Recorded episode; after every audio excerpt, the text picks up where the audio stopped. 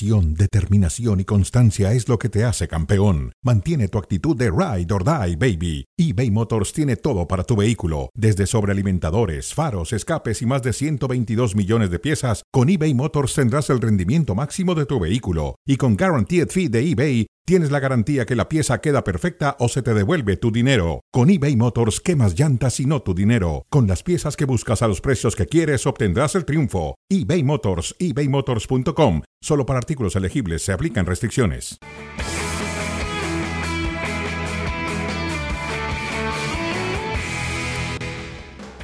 ¿Cómo les va? Bienvenidos a Fuera de Juego. Mauricio y Maya, Alex Pareja, Toño Valle con ustedes. Mucho de qué platicar. Siguen las secuelas de lo ocurrido ayer en el Santiago Bernabéu y estaremos hablando sobre esto y muchas cosas más, entre ellas el Atlético de Madrid y el enfrentamiento que tuvo contra Granada. ¿Cómo estás, Mau? Bienvenido.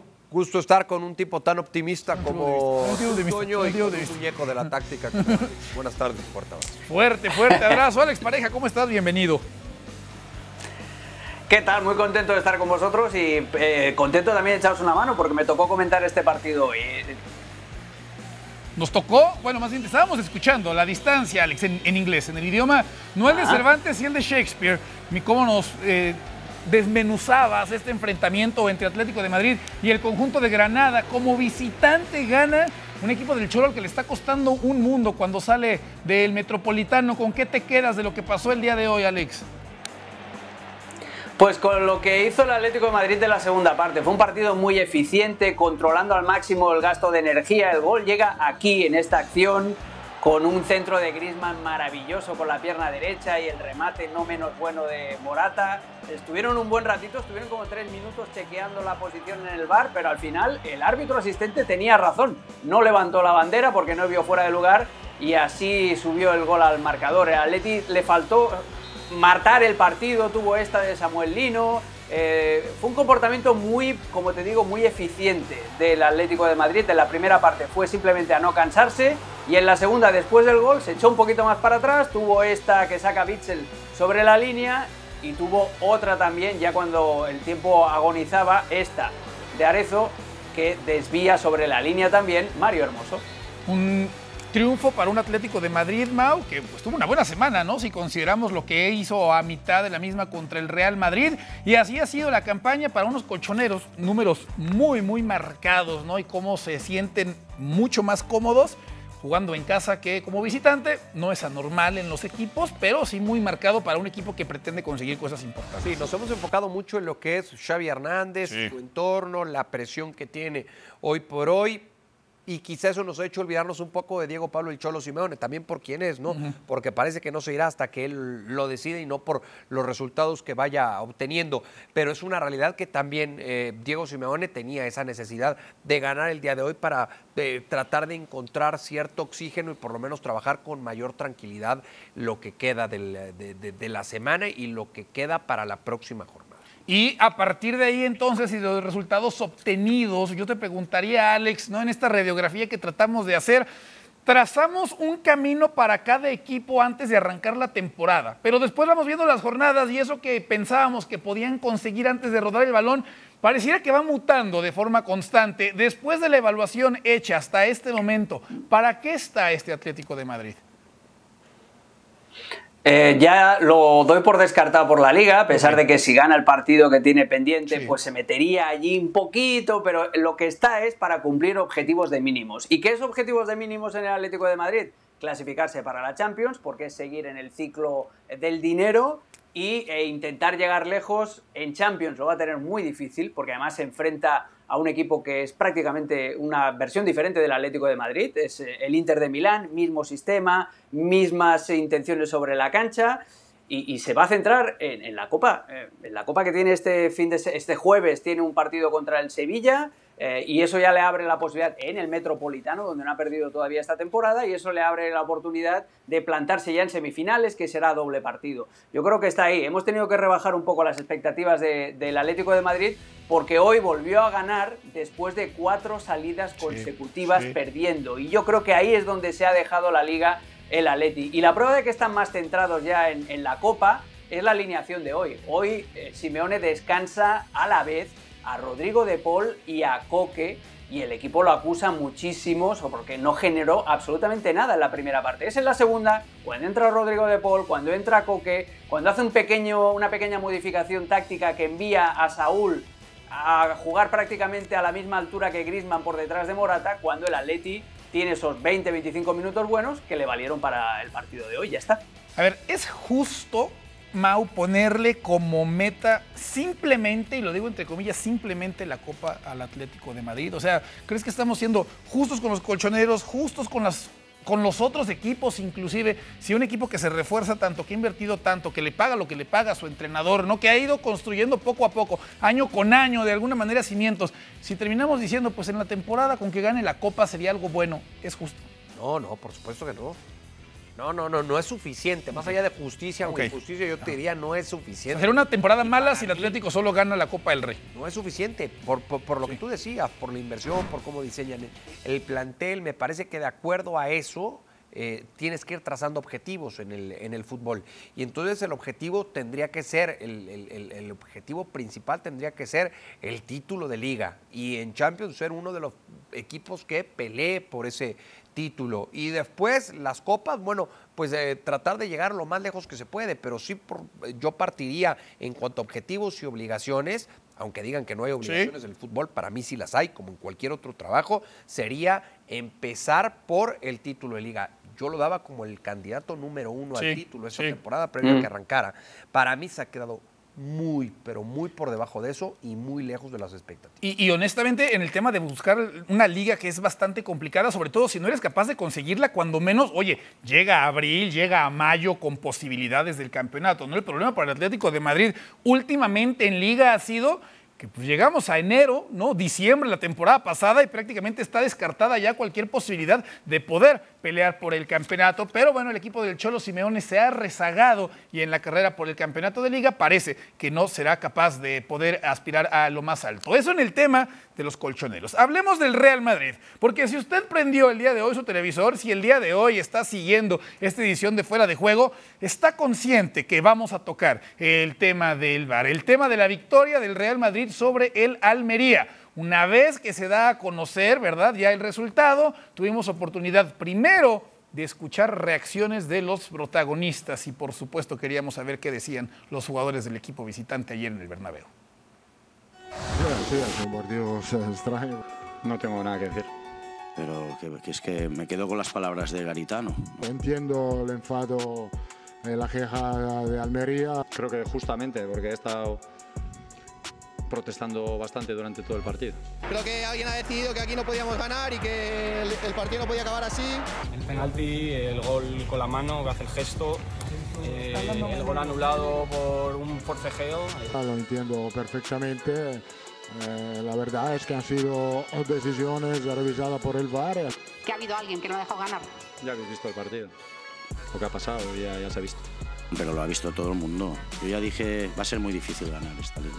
Al final creo que el árbitro ha tomado la decisión eh, y creo que han sido tres decisiones bastante claras. Con la sensación de que nos han robado el partido. O sea que en mi opinión yo creo que no, no sirve para nada porque ya habéis visto lo que ha pasado. Habían cosas que no me, no me cuadraban. Si queremos ser la mejor liga del mundo, me gusta decirlo y me jode, pero es que estamos años luz.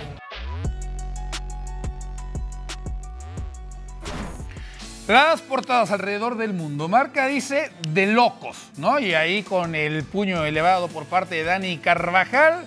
Mundo Deportivo, sí, concentrado en la victoria contra el Betis, pero arriba en lo que se refería a la sección del Real Madrid, decía robo, remontada de bar, decía otro diario de la capital española, específicamente el diario AS Sport, Gran Barça, nos concentramos en el atraco a la liga. Así las diferentes portadas, entendible, ¿no? Que de un lado pues vayan más hacia un tema de apoyo y por otro, obviamente, hacia condena tras lo ocurrido. Polémica arbitral entonces, después de lo que pasó en el partido contra Almería, de escándalo realmente lo que terminaba pasando sobre el terreno de juego. Tuvimos oportunidad, porque ya se puede escuchar lo que el VAR habla con el árbitro durante la toma de decisiones. Nos concentramos ahorita, por ejemplo, en la jugada del primer gol del conjunto del Real Madrid. Esto fue entonces lo que dialogaba la gente arriba en el Santiago Bernabéu y el árbitro del encuentro. Eh, Fran, te voy a recomendar un on-field review para que valores un posible penalti por mano del defensa del Almería. De acuerdo, voy a verla.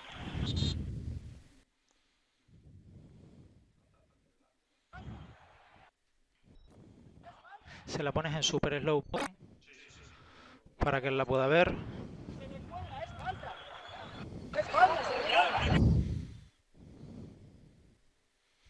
Vale, estoy ahí delante de la pantalla. Ahí la tienes. Te la vamos a poner en super slow para que puedas ver, ¿vale?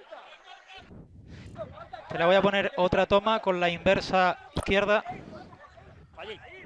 ¿Vale? Te pongo high behind también para que la veas en contexto y la separación entre jugadores. Y ahora es tuya la acción, ¿vale? Tú decides. Perfecto, remata el jugador del Madrid y golpea en el brazo. Pon la otra, la de... Sí. Y ocupando un espacio del defensor del Almería. Voy a pitar penalti sin tarjeta, ¿de acuerdo? Perfecto.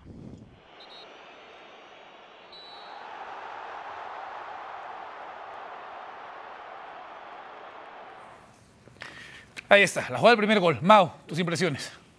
Que me parece increíble que nadie haya detectado la falta de Rudiger o que nadie haya por lo menos mencionado el recargón de Rudiger. Y entonces ahí es cuando empiezas a decir, a ver, eh, puede haber incapacidad, pero queda nada más en incapacidad. Yo soy, como creo que la mayoría de los que nos dedicamos a esto, muy romántico del, del deporte y me gusta pensar de que no pasa absolutamente nada más de lo que vemos. Pero de verdad es que esto se presta para mal pensar. Sí, o sea, puedo uno creer en la, inca- en la incapacidad de una persona. Hay más de una persona en esta jugada, Alex, que aparentemente no se percatan pues de algo que para un árbitro profesional tendría que ser pues, de lo primero que, no te digo que revise, sino que salte a la vista inclusive. Sí, eso es lo más raro. Eh, yo, a ver, yo considero que no está mal señalada este, este penal. ¿eh? O sea, entiendo que lo de Rudiger se puede considerar, se puede considerar falta, pero tampoco no es que impida que Edgar vaya a rematar o vaya a despejar la pelota. Entonces ahí quitando eso de la ecuación, que ahí podemos estar ya entrando en terreno gris. Es decir, Sí. pues el árbitro puede opinar esto, el árbitro puede opinar lo otro. Quitando eso, eh, hay gente que opina también que hay una falta de José Lu sobre Kaiki. ¿Yo qué quieres que te diga? Están los dos eh, arriba. A mí, yo hubiera pitado penal viendo la, repetición. Pero lo que sí que me escama, lo que sí que me escama es lo que dices tú, que y el árbitro asistente del VAR, el señor Hernández al cuadrado, Hernández Hernández, es el que eh, le dice simplemente la mano, no le dice, oye, mírate también a ver si consideras que esto de Rudiger puede ser o no. O mírate esto porque José Lu da la sensación de que también puede desequilibrarlo. No, no, no. Lo va encaminando hacia, la decisión del penal, que eso es lo peligroso, lo que dice Mau, de no creer en teorías de la conspiración, pero claro, cuando escuchas el audio dices, bueno, es que lo está dirigiendo hacia allí. Y no es la primera vez, ya lo vamos a ver después con el resto de los audios, como da la sensación de que Hernández Hernández iba teledirigiendo, como si fuera un mando de la PlayStation, al árbitro que estaba en la cancha. Sí, esa fue, digamos que la primera ocasión en la que tienen que revisar el VAR. Hay que escuchar la segunda ocasión que van al VAR. Era el 3 por 1 a favor de la Almería, porque cae esta anotación del Real Madrid y el Almería encuentra la manera de responder. Y pasa una jugada frente a los ojos del árbitro que no tenía obstrucción, donde el árbitro dice adelante, continúen, termina cayendo una anotación de la Almería y después se va al VAR. La jugada entonces del tercer gol de la Almería que termina siendo anulado, esto fue lo que se dijo desde arriba en diálogo con el árbitro, el árbitro central del partido.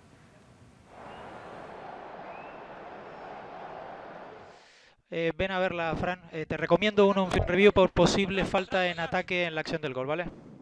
Vete a la de cortos.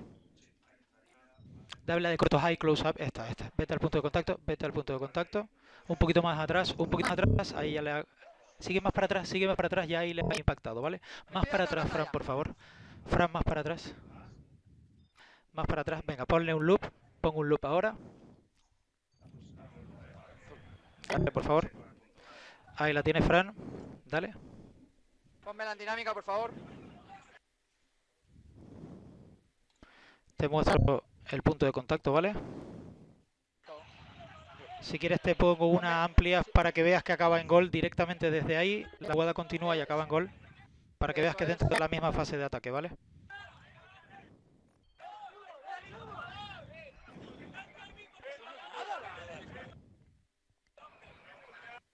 Y efectivamente es el inicio de la APP. Vuelve a la acción. Por lo tanto, voy a pitar falta a favor del Real Madrid y anular el gol y amarilla al 6 el jugador del Almería, ¿de acuerdo? Confirmamos el número.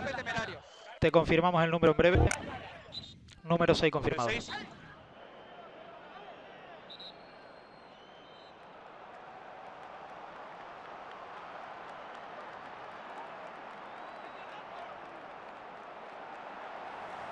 Un árbitro que parece pedir además aprobación de los del VAR, porque cada que dice algo, que decide él algo, termina pues diciendo, ¿de acuerdo? O sea, ¿todo bien con ustedes? ¿Les parece bien? Una jugada, a ver, no había nadie más cerca que él en el estadio en el momento en el que ocurre. Ahorita me, das, me decías, tú sí crees que este está bien anulado. A mí lo que me llama la atención es que es una jugada donde el árbitro le pasa a la velocidad a la que ocurre, donde nadie lo estorba y no tiene la capacidad de decir, yo la vi, yo la juzgué de tal manera, para mí no hay ningún problema. O sea, ahí le está viendo claramente le está viendo. Son los pros o los contras del VAR, como lo quieras ver, eh, Toño, porque el VAR eh, cuando manda a llamar al árbitro también lo puede hacer dudar y por eso muchas veces rectifican.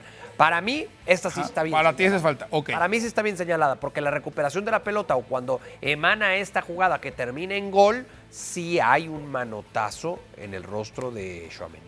No hay una búsqueda, me parece que es Bellingham. No, hay, una, no hay un contacto sobre Bellingham y entonces él yo la interpreto de esta manera, Alex. Hay un contacto y va al suelo Bellingham y se olvida completamente de seguir yendo por el balón, ¿no? A ver, contactos puede haber, ¿no? El problema es si empezamos a marcar absolutamente todo. No sé qué opinas tú, Alex, de esta, de esta jugada es que abre demasiado el brazo. Sí, no, no, yo estoy con Mau. Y lo dije en la retransmisión en directo. Sí, sí, para mí está bien anulado porque es muy doloroso para la Almería, porque es un golazo además. La, jugada es buenísima, el pase de Ramazani, la definición de Arribas. O sea, es una pena y entiendo su frustración. Pero eh, aunque Bellingham pueda exagerar un poquito, solo un poquito, pero hay una clara intención de Lopi pero hay intención, intención en la cara. Sí, claro. Sí, sí, al, extender tanto el brazo, Toño, hay intención. De mantenerlo a raya. O sea, de mantenerlo. Y, el Esta es indiscutible, Toño. Esta es indiscutible. pero, pero entonces, Alex, y el árbitro que la vio de frente, el árbitro que era. Hay jugadas donde no es la persona más cercana en el terreno de juego a lo que está pasando. En esta sí, ¿eh? En esta sí era el hombre más cercano a lo que estaba pasando en la cancha. Él lo vio y consideró que se podía continuar con la acción. Tienes razón, pero yo escuchando a dos árbitros diferentes hoy, eh, había un árbitro, Joan Fábregas, eh, árbitro catalán, que, ha dado una explicación muy, muy buena. Cuanto más cerca estás de la jugada, a veces, irónicamente, más detalles te puedes perder. Eh, si el árbitro está un pelín más lejos, tiene una visión un poquito más periférica, y e igual el árbitro estaba simplemente fijándose en los pies de Lopi, en vete a saber en lo que es. estaba, entre comillas, según lo que he podido escuchar de dos árbitros diferentes, estaba, entre comillas, demasiado cerca de la jugada. Pero este es un ejemplo perfecto de lo que debería servir, para lo que debería servir el VAR. Hay un error, el árbitro, a pesar de estar muy cerca, no ve una acción que es falta y que se produce justo antes de arrancar la jugada del gol. Hay que rebobinar y hay que poner el balón en el piso. Esta es, como te digo, indiscutible. A ver, veamos la tercera, que para muchos es la de mayor polémica. La jugada con la que Almería conseguía el tanto del empate en ese momento y bueno, después ya conocemos todos que vendría Carvajal a poner el, 3 a 2, pero la del gol de Vinicius, la que más polémica ha generado, esto fue lo que se dijo en la conversación entre la gente del VAR y el árbitro central. Te recomiendo un on-field review para que valores eh, la no mano, la posible no mano. Dame inversa derecha, inversa derecha. Esta, para punto de contacto. Ahí, ahí. Eso es. Fran, te voy a mostrar, ¿vale? Le da en el hombro derecho, ¿vale? Perfecto. Sí. Ahí la tienes. Vamos a ponerla super slow. Le da en el hombro. Valora tú la posible falta en ataque. Pero para mí tenemos ahí. No hay. Coincido contigo. Y la pelota impacta en el hombro para la, para la Fran. Eso es. Dame high behind. Te pongo high behind también. Vale, te, un frame más. Después párale en el punto de contacto para que se vea, por favor. Perfecto. Le da con el hombro. Dale por la anterior. Por la anterior. Eso es. Por la anterior. por la anterior.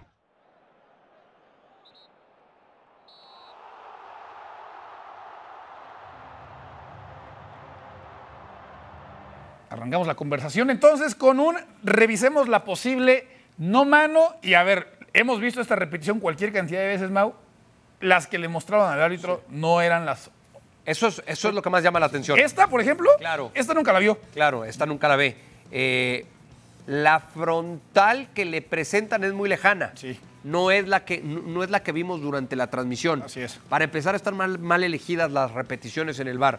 Para continuar, yo no veo, o, yo por lo menos no sé de dónde surge la duda para alguien de que esto no es mano. Claro. Es imposible que sea hombro. Esta toma, por ejemplo, tampoco se la presentan en el bar. Y después lo que dice el árbitro, de acuerdo, o sea, que el árbitro le pregunte al bar respecto a la decisión que va a tomar, eso no De lo hecho, veo en mal. ninguna de las Eso tres. no lo veo mal, ¿eh? ¿De qué? De- ah, no, no, no. Pero en ninguna de las tres el árbitro da alguna opinión. A mí me gustaría, por ejemplo, Alex, perfecto, el de arriba, muy bien, que diga lo que él cree que ve. Me llama la atención que el de abajo, el árbitro central, nunca le dice, a ver, yo tomé la Pero decisión porque lo que, yo vi. Pero es que entendamos que el de abajo ya no es el que va a tomar la decisión final. Entendamos que hoy, ya que existe el VAR, es un trabajo en equipo. Pero, en equipo, pero ¿en- en se qué- va a tomar la decisión. ¿En qué momento aporta, en un trabajo de un equipo, alguien aporta algo? Ah, en este árbitro si ya central se- no aporta si nada, ya ¿eh? se equivocan en la Ajá. ejecución y en la Ajá. operación de la herramienta los de arriba, bueno, pues ya se están llevando de corbata al de abajo. Pero al final ya es un trabajo en conjunto, ya no es una persona nada más. Alex, tu impresión de esta jugada. que está todo mal. O sea, que está absolutamente todo mal, que son mano, que las dos tomas son curiosamente que le dan al, al árbitro de campo, son las dos tomas en las que se ve peor que, que hay mano de Vinicius. Y hay una cosa que es muy inquietante, que es eh, el discurso de Hernández Hernández, que le dice, como tres o cuatro veces lo hemos podido leer, eh, le dan el hombro, le dan el hombro, le dan el hombro. Está condicionando Sí. al árbitro eh, de cancha. Entonces, eh, yo entiendo lo que dices tú, Mau, que es un trabajo en equipo y correcto, y tienes toda la razón, pero el que tiene la última palabra es el árbitro de abajo, el que está en la cancha, y es el que tiene que decidir. Y Hernández Hernández lo está condicionando. Y otra cosa, los preceptos, o acordémonos de los preceptos del VAR, por eso digo que está todo mal. Hernández Hernández anula ese gol por una mano, ¿vale? Eh, ¿Es un error claro y flagrante?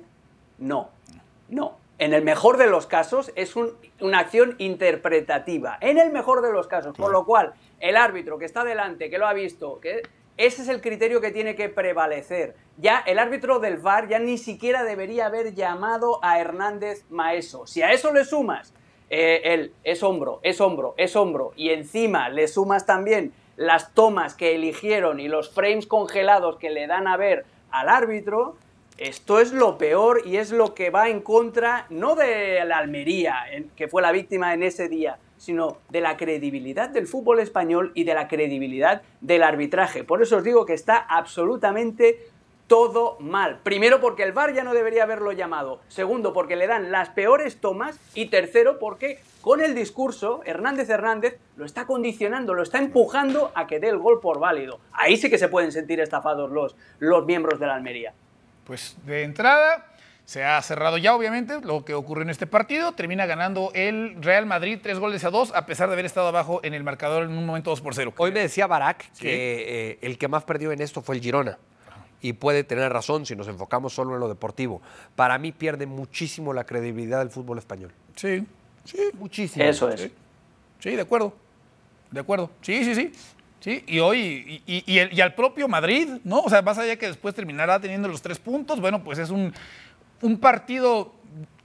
Si sale campeón el Madrid, ¿sabes cuántas veces? Ah, seguro, no, recordar seguro, lo de no, ayer? seguro. Y por eso justamente me parece lamentable cuando después uno escucha las declaraciones de Xavi Hernández, ¿no? El salir y decir, porque yo sí creo que equipos grandes no tendrían por qué salir a hablar de que beneficien a un equipo por encima del otro, porque la próxima semana la cosa se voltea, ¿eh? O sea, equipos grandes sí me parece que lo mejor que puedes hacer, equipos importantes, los equipos que tienen cierto peso, callados, porque hoy te ayudaron a ti, mañana te perjudican a ti y viceversa. Lo, lo- lo de Xavi Hernández a mí me terminó pareciendo todavía más lamentable que todo lo que pudimos observar, o simplemente la cereza en el pastel de un pastel que ya era bastante, bastante triste. Quítanos un poco el sabor amargo de boca que nos ha dejado justamente el partido entre Real Madrid y Almería y revisemos lo mejor que nos dejó la jornada 21 de la Liga de España con este top 5. Fue un partidazo, Mau, el Betis contra Barcelona Y bueno, por su parte, Isco tuvo una gran, gran actuación. Sigue, sigue en plan grande Isco. Y un partidazo de Isco. Así Dos es, muy buenas sí. definiciones. Esta una de ellas. Sí, ¿Qué te parece, Alex, la anotación de Isco? No, fue tremenda, además con la pierna izquierda, estaba súper motivado. Ahí si hubiéramos visto esta motivación en el disco hace tres o cuatro temporadas en el Real Madrid. Y bueno, por momentos se motiva, por momentos se desmotiva, ¿no? Joao Félix, qué forma de definir en ese mismo partido. Golazo. Parte externa, recién ingresaba al terreno de juego, marca diferencia e influye en el marcador final. Para llevarse además la victoria, esta es la número 3, Osasuna contra Getafe y el golazo de Iker Muñoz, Alex. Un canterano de Osasuna, ahí lo tienes con el dorsal 34, zurdazo, rompiendo el arco de David Soria. No va a ser el único gol de Osasuna que vamos a ver. Así No, no, es, el otro, así es. El otro está para el Puskas. Este desafortunadamente pues queda, ¿no? Ahí metido, tras- traspapelado entre la polémica arbitral, pero este era el 2 por 0 antes del descanso. Sí, sí, pero nos olvidamos de este golazo y nos olvidamos por la polémica arbitral de la buena presentación que tuvo ayer en la, en la cancha. sí, sí, sí, se fue adelante en el marcador a los tres minutos, ya iba, ya iba ganando. Y ya nos decías de este, Alex. Ahora, ¿no es centro? Eh, Jesús. Ahora, ¿No es centro? Es centro, claro Ah. que sí, claro que sí. Imitando a Roberto Carlos, en un gol que metió en la Sí. cancha del Tenerife. Sí, con el de uniforme Roberto azul, Carlos ¿no? Todavía tenía más mérito. Sí, señor, el gol imposible se llama, o el gol que le metió John Antonio Goicoechea a Alemania, jugando con España, en el Mundial de Estados Unidos 94. Así los resultados, la jornada termina cerrando entonces con la victoria del Atlético de Madrid sobre el conjunto de Granada. Así la tabla de posiciones. Con Girona, Girona encabezando con un partido más, eso sí, que el Real Madrid, Barcelona es tercero, Atlético de Madrid aparece en la cuarta posición. Haces más, logras más.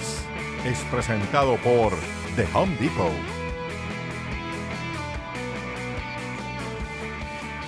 Tenemos ya definidos cuartos de final de la Copa del Rey. ¿no? Celta estará enfrentando a la Real Sociedad. Mallorca estará haciendo lo mismo contra el conjunto de Girona. Athletic de Bilbao contra Barcelona en San Mamés. Y bueno, en la cancha del Atlético de Madrid, los colchoneros estarán recibiendo al conjunto del Sevilla. Comenzamos entonces. Dinámica bastante sencilla. ¿Quiénes avanzan a la siguiente ronda?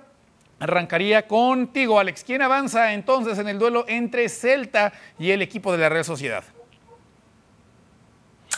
Te voy a decir la Real Sociedad. Eh, estaba pensando Rafa Benítez, ahí duelos directos, siempre es buen entrenador, pero el Celta esta temporada está siendo muy débil, incluso en paraídos. Así que voy a apostar por la Royal Society. Perfecto. Mauricio May. De las llaves de cuartos de final me parece la más dispareja. Voy con la Real Sociedad. Perfecto. Sí, yo me quedo con la misma. Creo que hay una todavía más dispareja, ¿no? La del Girona enfrentando al, al conjunto del Mallorca, ¿no? Pero también esta es una de estas que luce bastante de, inclinada a favor de un equipo. Mallorca contra Girona, justamente esa, esa llave. Mau, ahora arranco contigo.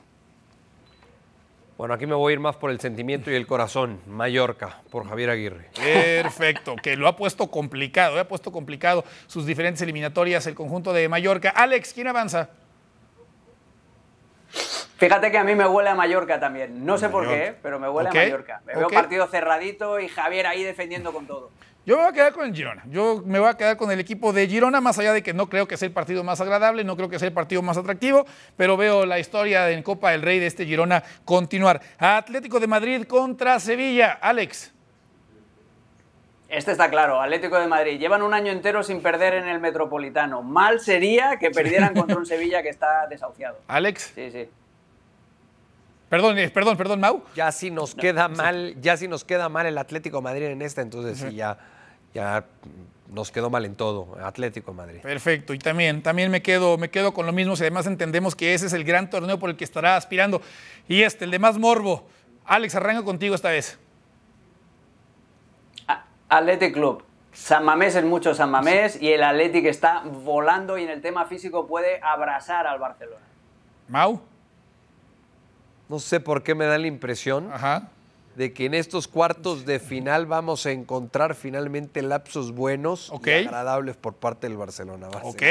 Bar- Esto sería de estos, además, triunfos que terminan por, por revivir, ¿no? Una temporada que ha sido complicada. Me voy a quedar con el Athletic de Bilbao. También creo que ese dinamismo del Athletic de Bilbao va a terminar por ser fundamental para acabar con este Barça que parece, o no parece, le falta mucha, pero mucha intensidad sobre el terreno de juego. Estos compromisos, usted los puede seguir a través de la señal de ESPN Plus. Tenemos el antes y el después de los partidos en exclusiva por ESPN Plus. Athletic de Bilbao contra Barcelona el miércoles, Atlético de Madrid contra Sevilla el jueves. La Copa del Rey se juega a través de la pantalla del Líder Mundial en Deportes. Mau, muchas gracias. Copas en Europa, semana de copas. Sí, sí, sí, la vamos a pasar muy, muy bien. Alex, muchas gracias.